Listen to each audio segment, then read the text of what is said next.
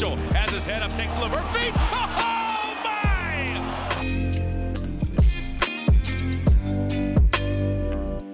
Bonjour à toutes, bonjour à tous et bienvenue dans les articles de QI Basket. Je suis Benjamin aka le débrief sportif pour vous servir. On voulait vous proposer un autre format pour permettre d'approfondir les articles qu'on vous propose sur le site euh, via des podcasts un petit peu plus courts qui vous permettront d'avoir euh, notre contenu euh, qu'on retrouve évidemment hein, sur notre site mais dans vos oreilles pour toute la semaine. Et on essaiera de le faire un petit peu systématiquement chaque fois qu'on arrive à publier des articles intéressants. Alors on espère qu'à chaque fois les articles sont intéressants. Donc on essaiera de le, faire à chaque fois et on accueille aujourd'hui Azad pour nous parler de Zion. Bonjour Azad. Salut à tous et bah merci pour l'invitation de pouvoir parler de cet article qui me, qui me tient à cœur donc c'est top. Alors pourquoi cet article il tient à cœur? On rappelle, tu as écrit un article sur Zion Williamson, qui d'ailleurs fait un, plutôt un, un bon début de saison. Les Pelicans dans l'ensemble font plutôt un bon début de saison. Et tu voulais nous parler un petit peu de ce joueur? Euh, ouais bah déjà pour euh, plusieurs raisons c'est hum, je voulais parler de l'aspect terrain de Zion Williamson parce que j'ai l'impression que c'est un peu oublié. Après faute au fait de pas être souvent sur le terrain je pense que ça ça aide pas du coup à sa cause parce que s'il y est pas souvent c'est un peu difficile de faire du contenu dessus. Mais c'est vrai que euh, il a pas joué depuis janvier. Il y a eu l'histoire avec toutes ces baby, ba- ces baby mamas et tout ça cet été. Il y a toujours des trucs un peu autour de ouais, est-ce qu'il est vraiment heureux à la, Nouvelle-Orléans et tout, alors qu'il il a jamais censé avoir de contre-indication là-dessus, mais bon, ça fait toujours beaucoup de bruit. Et c'est vrai que moi, il y a quelque chose qui m'impressionne beaucoup, c'est son impact sur le, sur le, sur les résultats collectifs et en fait ses qualités de basketteur, alors qu'on l'a très peu vu entre guillemets en NBA. Donc il a fait que 114 matchs en carrière. Donc en gros, il a une saison rookie et une saison sophomore entre guillemets. Et pourtant, avec si peu de matchs, chaque fois qu'il joue, chaque minute passée sur le terrain, c'est des minutes à impact. Et au final, vu qu'il est encore jeune, il a que 23 ans, c'est un 2000, Et oui. euh, donc il est encore dans la période de sa vie où il peut en fait euh, faire une saison complète malgré des fragilités physiques, quoi. Donc j'avais envie de, de parler un peu de son jeu si jamais on arrive à avoir une saison complète, quoi. Ouais, parce qu'il était arrivé en NBA avec une énorme hype. hein. Euh, il est sorti de la fac de Duke euh, en ayant euh, prouvé plutôt à Duke une, une- au moins un minima une bonne capacité de leadership et une énorme agressivité.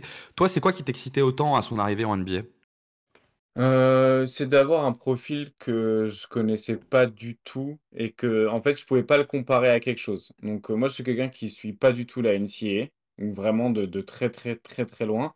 Donc j'avais pas de, c'était pas par rapport à un truc que j'avais scouté en particulier, mais c'est juste de ce que je pouvais lire et ce que je pouvais voir de, de Zion, comme par exemple je vais voir des banqueros arriver chaque saison ou euh, je sais pas par exemple comme on avait pu avoir en, en first pick aussi Anthony Edwards. Voilà, eux, c'est des joueurs que je les vois des arriver, je points les de repère, ouais. Ouais, je suis pas, je suis pas là, bon, bah, j'arrive pas du tout à voir qu'est-ce que ça va pouvoir donner. Alors que Zion, j'étais là, genre, mais qu'est-ce que vous, qu'est-ce qu'on va bien pouvoir faire d'un loulou de 130 kilos avec un tel, euh, avec un tel handle et avec une telle facilité de création, tout en sachant qu'il y a, voilà, il y a une énorme force physique et une énorme force technique, mais qui est à l'opposé de ce qu'on a l'habitude de voir. Et du coup, j'étais très curieux parce que du coup, je n'avais aucune idée de ce que ça allait pouvoir donner. Et du coup, selon toi, ça a donné quoi? Ça t'excite toujours autant, euh, ce profil euh, Zion?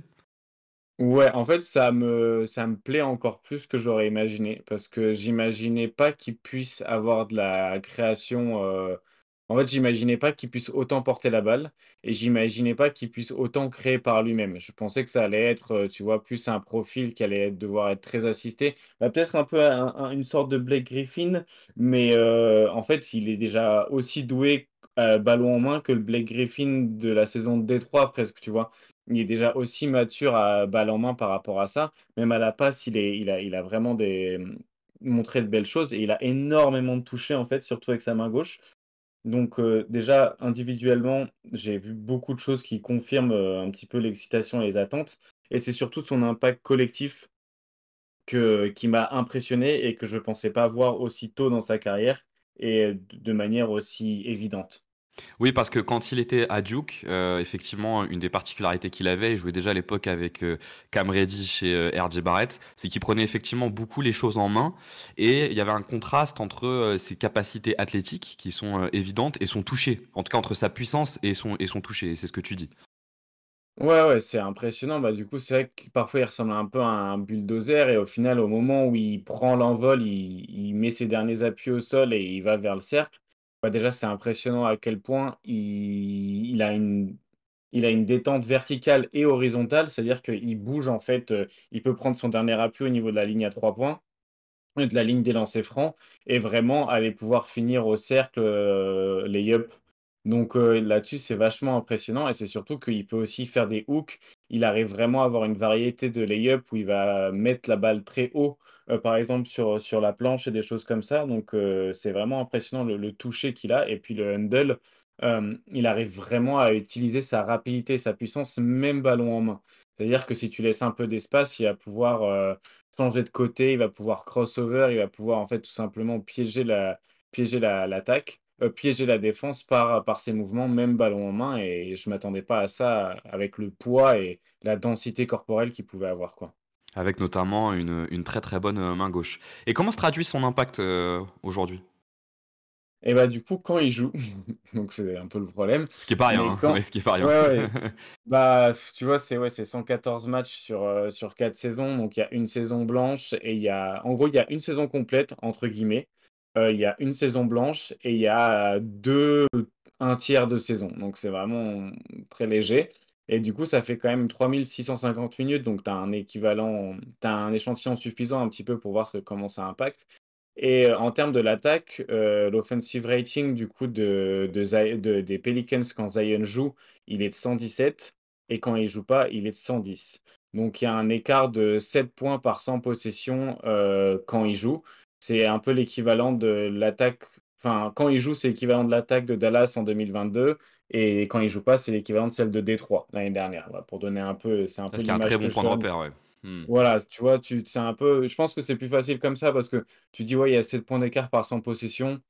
Bah, tu te rends pas tu sais que c'est un gros écart, Hmm, mais c'est difficile un petit peu à conceptualiser et là, en fait, où il il impacte énormément, bon, du coup, c'est les pourcentages, forcément collectifs, mais aussi, en fait, il va augmenter énormément la fréquence de rebonds offensifs, heu, de son équipe parce que, du coup, il a un super second jump et il bouscule tellement les défenses qu'il peut très vite reprendre ses rebonds et il impacte aussi le le pourcentage, heu, au free throw rate, en fait.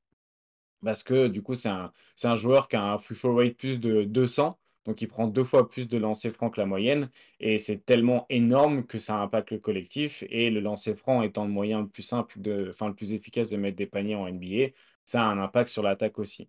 Donc heu, c'est vraiment impressionnant en attaque et en fait, plus 6,5 points par 100 possessions en offensive rating, c'est juste en dessous d'un Luka Doncic qui a plus 7,2, heu, par 100 possessions de points marqués. Donc heu, voilà, ça se rapproche un petit peu de ce que Luka Doncic peut générer comme avantage en attaque, heu, tout en sachant que ça ne vaut pas non plus un Jokic non plus qui est lui a par exemple plus 12 sur, heu, les 4 dernières saisons en termes d'avantages créés en attaque, donc c'est encore une autre planète. Ce qui est assez étonnant avec son profil, parce que c'est vrai qu'un poste 4 qui est pas spécialement shooter, aujourd'hui, on le retrouve plus trop en NBA, c'est ce que tu disais au début. Mais on se rend compte quand même qu'au final, il est euh, extrêmement productif et qui permet à son équipe de, euh, mieux jouer. Dans, l'article, tu, évoques une notion, c'est le WoWi. C'est quoi le WoWi? Heu, donc c'est le With or Without You, heu, qui est inspiré du coup de la musique de U2 Ouais, et heu, du coup ça veut dire, heu, avec ou sans, du coup sur, heu, avec ou sans le joueur. Et c'est les WOWI du coup que j'utilise pour justifier, heu, la différence entre l'attaque avec et sans lui. Et du coup ça c'est des stats qu'on peut retrouver, heu, gratuitement sur, heu, Play by Play. Et en fait ça te permet un petit peu d'avoir un une idée de comment tourne une équipe avec ou sans le joueur, heu, offensivement et défensivement donc offensivement, ce qui est intéressant, c'est de regarder des gros porteurs de balles et défensivement, c'est intéressant de regarder des protecteurs d'arceaux, par exemple. Et souvent, les WoWi, on a, on a un gros écart quand on a un joueur avec un profil assez héliocentrique, donc des gros scores, mais aussi euh, des gros passeurs, il me semble. Euh, Mmh. est-ce que euh, Zion est là-dedans? Est-ce qu'on pourrait dire que c'est un joueur héliocentrique? Il est, c'est héliocentrique, non, parce que tous les ballons passent pas par lui, mais en fait, il a une telle gravité. C'est dans un truc différent, mais tu peux le rapprocher un petit peu d'un Curry en termes de gravité, parce qu'il va attirer énormément la défense, il va aspirer un petit peu les les en fait, il va aspirer les défenses, il va les contracter comme, d'une autre manière que Curry peut le faire. Mais c'est vraiment ce qui il en fait, il crée des déséquilibres défensifs par sa présence. Donc il a pas besoin d'être, heu, énormément nourri de ballons. Il a un usage, tu vois, qui est en dessous des 30% là où Doncic a des usages au-dessus de 40 sur cleaning the glass. Donc, heu, on n'est pas du tout sur le même niveau de «volume» entre guillemets, mais, heu, il crée des déséquilibres par sa simple présence et tu es obligé d'avoir des ajustements défensifs qui, heu, sont toujours avec un petit peu des des tu en faisant des ajustements défensifs pour, pour contrer Zion, tu perds un petit peu, de la défense collective sur les 4 autres joueurs. Ouais et ce qui est intéressant parce que en réalité, ce genre de profil, ils ont l'avantage d'être assez facilement pluggables avec d'autres superstars. Ce qui est peut-être un peu moins le cas des, heu, des joueurs très héliocentriques, heu, à côté desquels il est difficile d'ajouter, heu, un gros porteur de balle. Lui, pour le coup, c'est assez simple d'ajouter des gros porteurs de balles. Ouais, bah, ça se passe plutôt bien avec, avec Zion d'ailleurs et même c'est assez intéressant de voir, sur là les débuts de saison, certaines actions où ils font du pick and roll tous les 2 parce qu'ils sont tellement des menaces à eux 2 que ça déséquilibre encore plus la défense et en Avec fait Ingram, tu veux dire? Avec avec? Ingram, Avec Ingram, ouais, ouais. oui, Mmh oui avec Ingram, ouais, c'est ça les les enfin les quand ils font des pick and roll tous les 2 ou même des actions off ball tous les 2, ils sont tellement bah, ils créent encore plus de déséquilibre donc en fait, tu peux l'optimiser avec un plus gros porteur de balle. Là où un joueur, heu, héliocentrique va falloir l'optimiser avec, heu, bah, des joueurs qui comblent un peu, heu, soit son manque de shooting, soit son manque de défense, enfin différentes choses.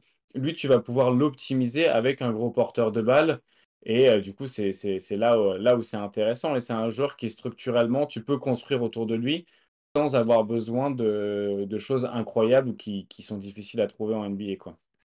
Et si vous voulez en savoir plus sur cet article de Azad, merci Azad d'avoir pris le temps de nous expliquer tout ça. Vous pouvez le retrouver sur le site euh, de QBasket. Azad, on peut te retrouver sur Twitter. Rappelle-moi ton Twitter. Azmat la NBA. Voilà, exactement. Et puis, restez connectés. On trouvera rapidement de quoi parler. À plus.